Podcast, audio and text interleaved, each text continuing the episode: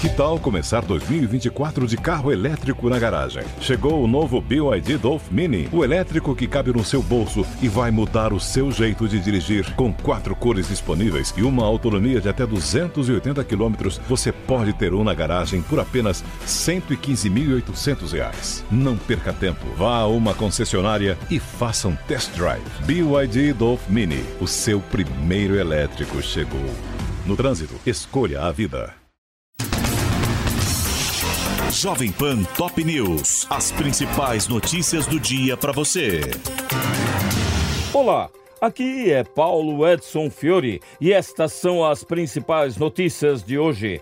Polícia Federal conclui depoimentos com 1.159 presos após ataques aos poderes em Brasília. Eles se juntam a outros 209 que foram detidos em flagrante no domingo e serão encaminhados ao sistema prisional. Outras 684 pessoas, a maioria mulheres, crianças e idosos, foram liberadas por ordem do ministro Alexandre de Moraes, do STF. O Supremo confirmou nesta quarta-feira o afastamento de Ibanez Rocha do governo do Distrito Federal. Apenas os ministros André Mendonça e Cássio Nunes Marques votaram contra a decisão de Alexandre de Moraes, afirmando que a intervenção federal decretada por Lula torna a medida desnecessária e desproporcional. Ibanez Rocha disse que o plano de segurança contra atos criminosos no domingo foi sabotado. A defesa do governador do DF, afastado, disse ao Supremo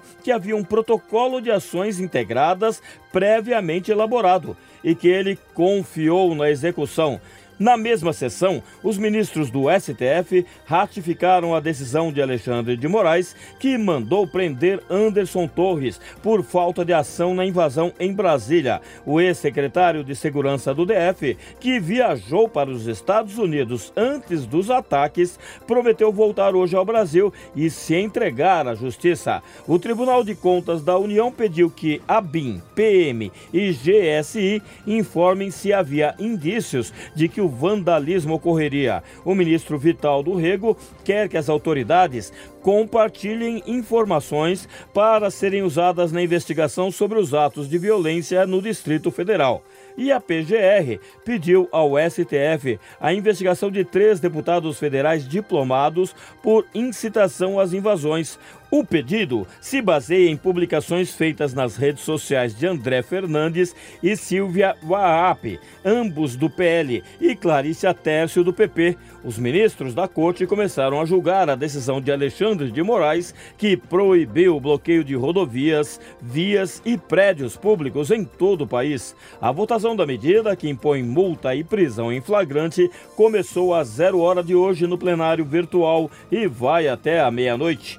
Uma pesquisa mostrou que 93% dos brasileiros condenam a violência contra os prédios do Congresso, STF e Planalto. De acordo com o levantamento do Datafolha, apenas 3% se dizem favoráveis, 2% se disseram indiferentes e 1% não soube opinar. Sônia Guajajara compara ataques à democracia às invasões e violências cometidas em terras indígenas. Em cerimônia de posse da pasta que cuidará do setor, a ministra lembrou que há mais de 500 anos estes povos resistem diariamente a ataques covardes e violentos, mas sempre menos visibilizados. Já Aniele Franco assumiu na mesma cerimônia, realizada no Palácio do Planalto e com a presença de Lula o Ministério da Igualdade Racial e defendeu o fortalecimento da lei de cotas. A ministra lembrou a irmã Marielle Franco, assassinada em 2018 no centro do Rio de Janeiro,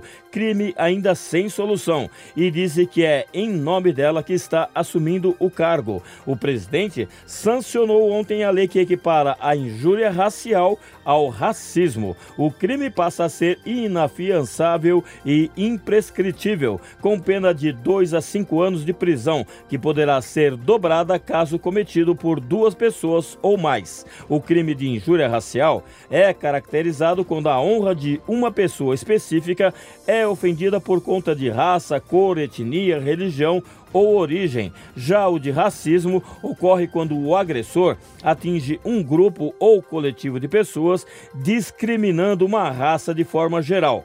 O mesmo texto estabeleceu o crime de injúria racial coletiva. O crime de racismo realizado dentro dos estádios terá também pena de 2 a 5 anos. Isso valerá no contexto de atividades esportivas, religiosas, artísticas ou culturais. O texto proíbe ainda a pessoa que cometer o crime em estádios ou teatros, por exemplo, de frequentar por três anos este tipo de local.